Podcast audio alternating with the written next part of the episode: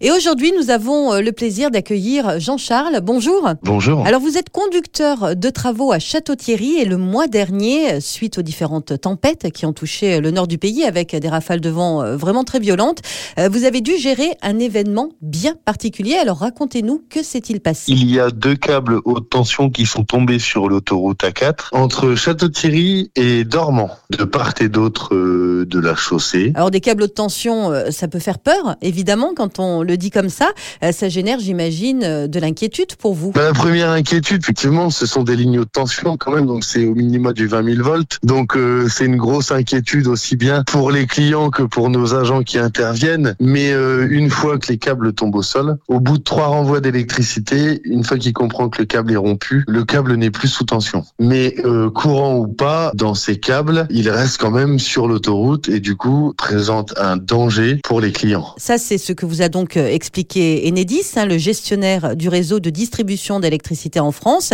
ce qui est plutôt euh, rassurant. Alors vous, quelle a été votre première réaction lorsque vous avez appris la chute de ces câbles, sachant que vous, vous n'êtes pas habilité à intervenir euh, pour ramasser ces câbles, tout simplement? Alors la première chose qu'on a mis en place, c'est mettre un véhicule en protection, faire ralentir les gens, donc les gens circulaient sur le câble, on n'avait pas d'autre choix. Enedis sont intervenus, ont sécurisé la ligne, ont enlevé les câbles en toute sécurité. Et ensuite, il a bien fallu euh, les remettre mettre en place, ce qui a nécessité une nouvelle opération. On s'est mis en relation donc avec Enedis pour la repose des lignes haute tension, objet de ce fait de fermer l'autoroute au niveau de Château-Thierry et de Dormant pour pouvoir reposer la ligne électrique donc sur les mâts parce que Enedis n'interviennent pas sous circulation. Merci beaucoup Jean-Charles. Une mobilisation donc de tous les instants des équipes SANEF.